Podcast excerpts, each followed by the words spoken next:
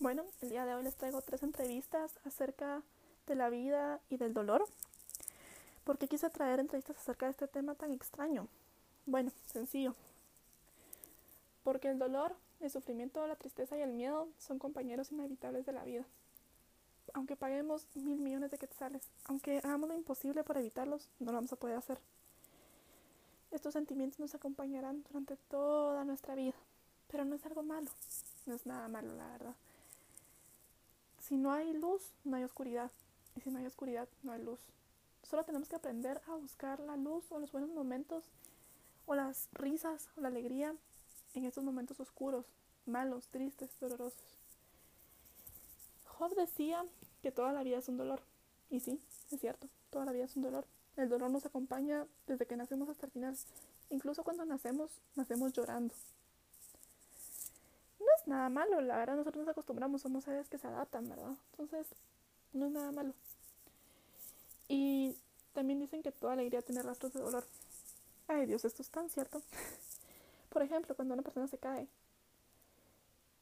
en ese momento la persona siente un dolor espantoso. Y puede ser que hasta le dé vergüenza, quiere que se lo trague la tierra y desaparecer para siempre. Pero en un futuro, esa anécdota va a ser una anécdota divertida, graciosa, chistosa. ¿Por qué? Porque ya lo superamos, ya nos volvimos más fuertes y el dolor físico se va y el espiritual ni se diga, o sea, no pasó nada. Incluso como les digo, nos podemos reír de lo que nos pasó. Y mm, bueno, antes de continuar, me gustaría recordar que somos seres vivos porque sentimos dolor.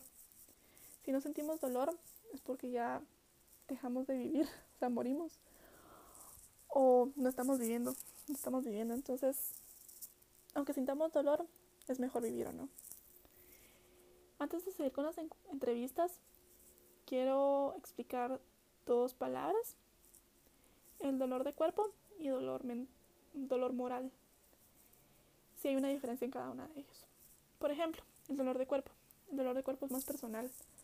Digamos, sigamos con la misma historia. Yo voy corriendo y me caigo, me raspo. Es un dolor personal. A mí me duele mi rodilla, me duelen mis codos. Y aunque mi mamá quiera y pague y sufre y reza y haga lo que sea, no va a poder absorber ese dolor por mí. No va a poder. Ese dolor solo lo puedo sentir yo.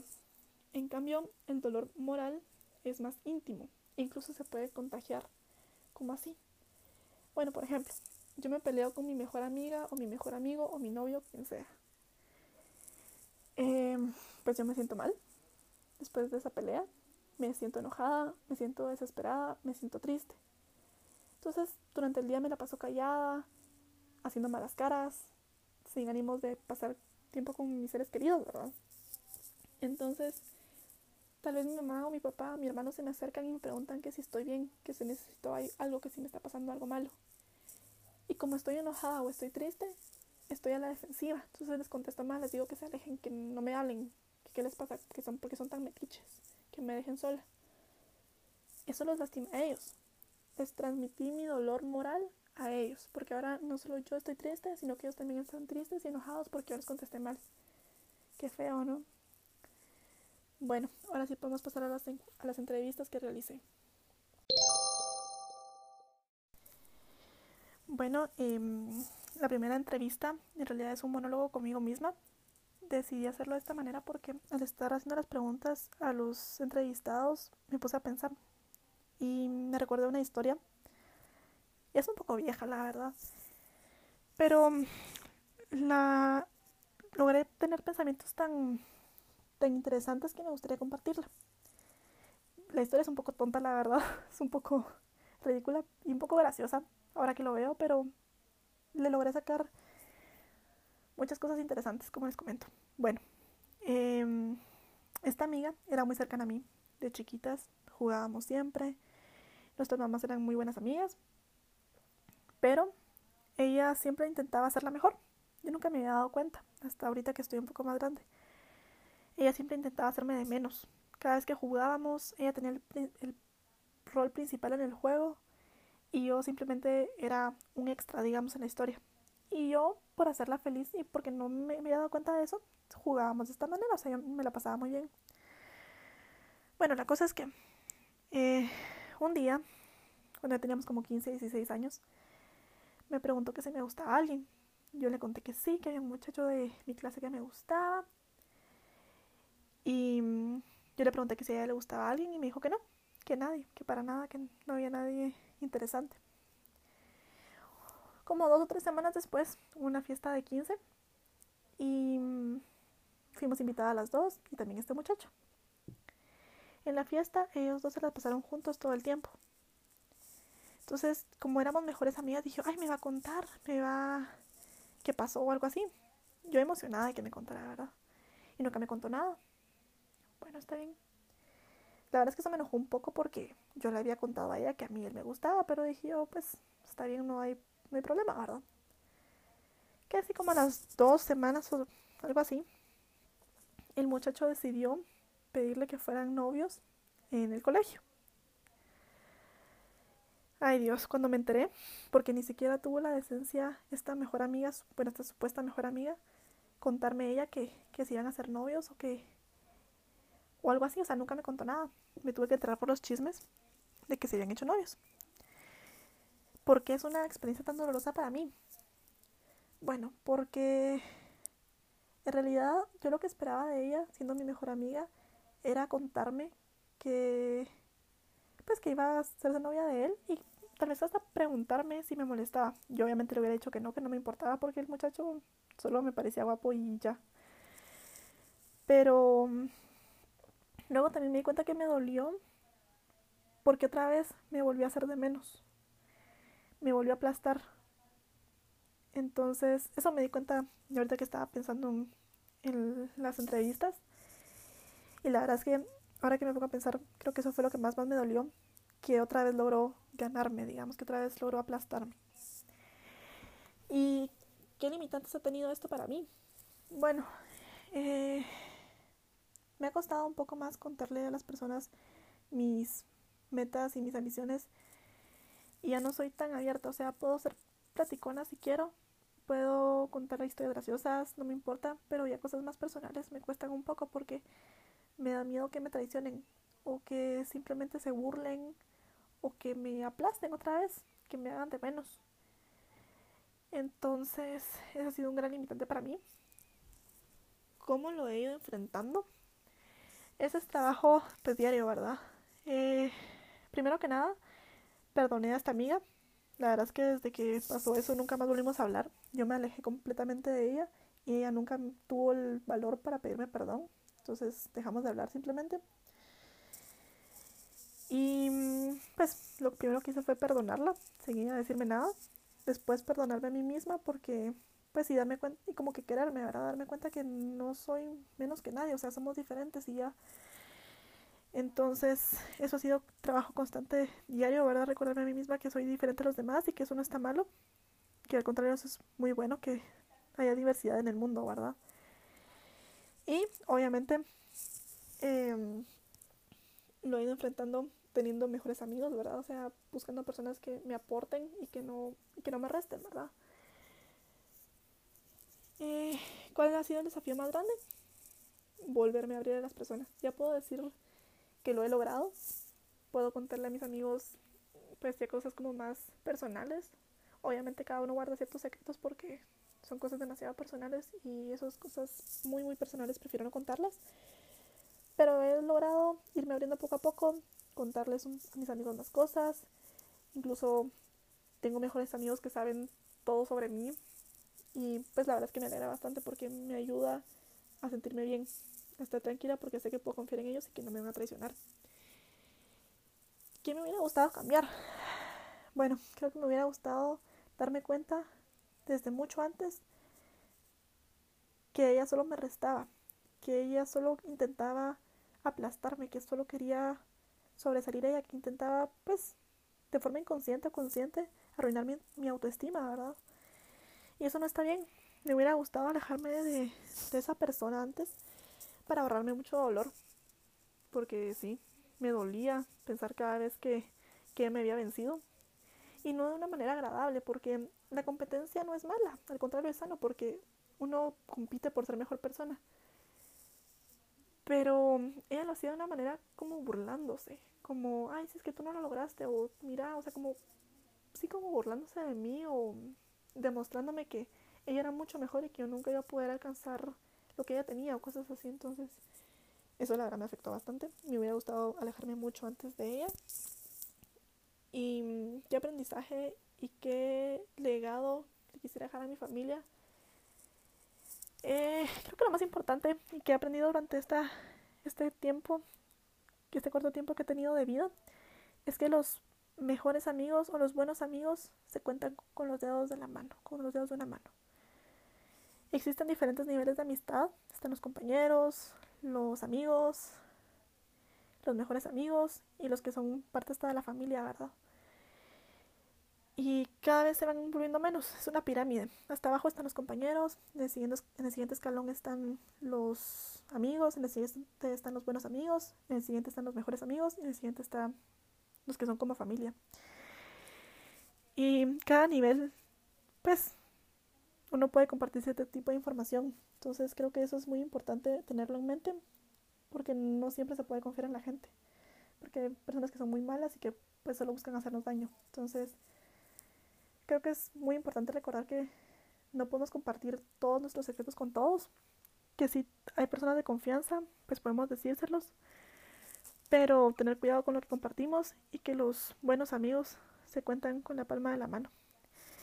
Y que si alguna persona tóxica o alguna persona que nos está restando en la vida, nos tenemos que alejar inmediatamente.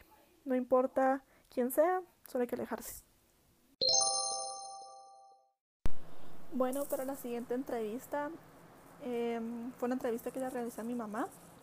Entonces, escuchemos qué es lo que ella nos comenta. Muchas gracias por aceptar esta entrevista. Hoy vamos a hablar un poco sobre la vida y el tema doloroso, ¿verdad?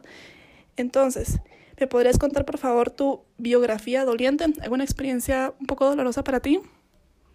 Sí, fue una, una vez en la que eh, teníamos una perrita y estaba llorando, eh, estaba malita y estaba en la parte de arriba de la, en el segundo piso de la casa. Yo no quería que, que ella sufriera, yo creía que tenía eh, algún dolor y por eso subí corriendo las gradas. Lamentablemente por haber subido corriendo las gradas, se me resbaló, yo estaba con, con pantuflas, se me resbaló la pantufla y para no lastimarme la cara hice un movimiento del brazo y eh, a raíz de eso me dio una tendonitis en el brazo derecho. Ay, pobre, suena muy doloroso. ¿Y qué limitantes has tenido a base de esta caída? A raíz de eso, el médico me dijo que ya no podía cargar nada que, pesara más de, de 10 libras. De hecho, estuve inmovilizada durante dos meses y mm, me imposibilitó a llevar mi vida normal, ya no puedo cargar ni jalar cosas ni empujar cosas pesadas con ese brazo. Es decir, que ahora tengo que utilizar mi brazo izquierdo o pedir favor para que me hagan las cosas. Sí, te cambió bastante la vida, todo por esa caída. ¿Y cómo lo has enfrentado? Pues eh, he tenido que pedir favor a, a mi esposo o a mis hijos o a alguna otra persona cuando he necesitado cargar o mover cosas pesadas o, o, cuando estoy en el supermercado, alguno de los dependientes o de las personas que están por ahí, algún otro cliente que me ayude a cargar cosas pesadas porque yo ya no puedo hacerlo. ¿Cuál crees que ha sido el desafío más grande? El entender que uno tiene una limitante física, pues gracias a Dios no, no había tenido ninguna a lo largo de mi vida y pues era muy autosuficiente y lo más difícil ha sido entender que yo ya no puedo eh, moverme y ser autosuficiente, sino que tengo que depender de algunas personas para ese tipo de casos cuando tengo que cargar, empujar o jalar cosas. Bueno, me imagino que a base de esta experiencia has aprendido algo y que te hubiera gustado cambiar. Pues definitivamente que es importante que uno tenga consciente de que no es Superman o Superwoman, sino que en algunos momentos pues hay que tomar precauciones. Me hubiera gustado no, no caerme, probablemente si hubiera subido pues no corriendo, no me hubiese caído y entonces pues mi vida podría continuar como, como estaba antes, ¿verdad? Sin ningún tipo de limitante física. ¿Qué aprendizaje y qué legado quisieras dejarles a los demás de tu familia? Pues definitivamente que sean cuidadosos.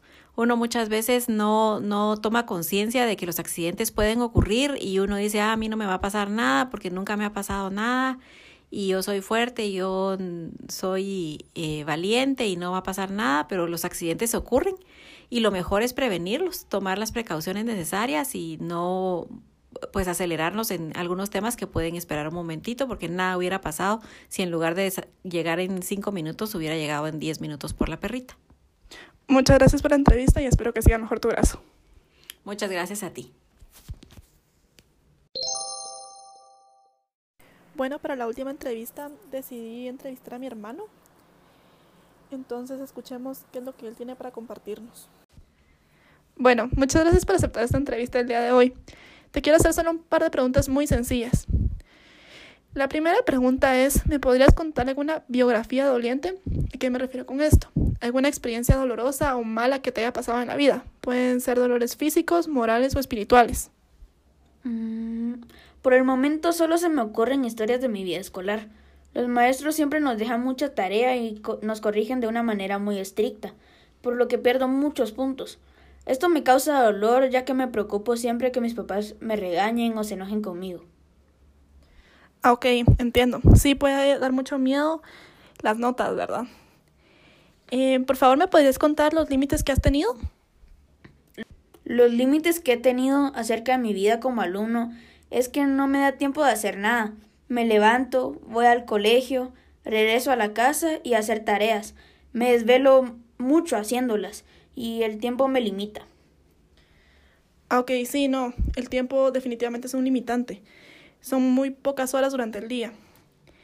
Eh, ¿Y me podrías contar, por favor, cómo has logrado enfrentar estos problemas? Lo que he hecho es adelantar tareas en el colegio. Cuando, por ejemplo, no llega algún maestro, aprovecho a adelantar. Luego en el bus me duermo para evitar dormir siestas y estar tan cansado en la tarde. Poco a poco me he ido organizando mejor. Muy inteligente, la verdad. ¿Cuál ha sido tu desafío más grande? Mi desafío más grande ha sido obtener un buen promedio. Con mi esfuerzo he logrado tener un promedio arriba de 80, lo que me enorgullece mucho. Me ha costado, pero por fin lo logré. ¡Wow! ¡Felicidades! ¿Y mm, me podrías contar qué hubieras querido cambiar antes? La verdad me hubiera gustado organizarme mejor desde el principio. Me hubiera ahorrado muchos desvelos. Ok. ¿Y me podrías contar por último qué aprendizaje y qué legado quisieras dejarle a los demás miembros de tu familia? Lo que quiero dejarles es que debemos organizarnos. El tiempo es un factor muy importante y lastimosamente se pasa muy rápido. Bueno, muchísimas gracias otra vez por tu ayuda. Ok. Bueno, y con esto concluimos las entrevistas de hoy. Muchas gracias por escucharnos. Espero que tengan un muy buen día. Adiós.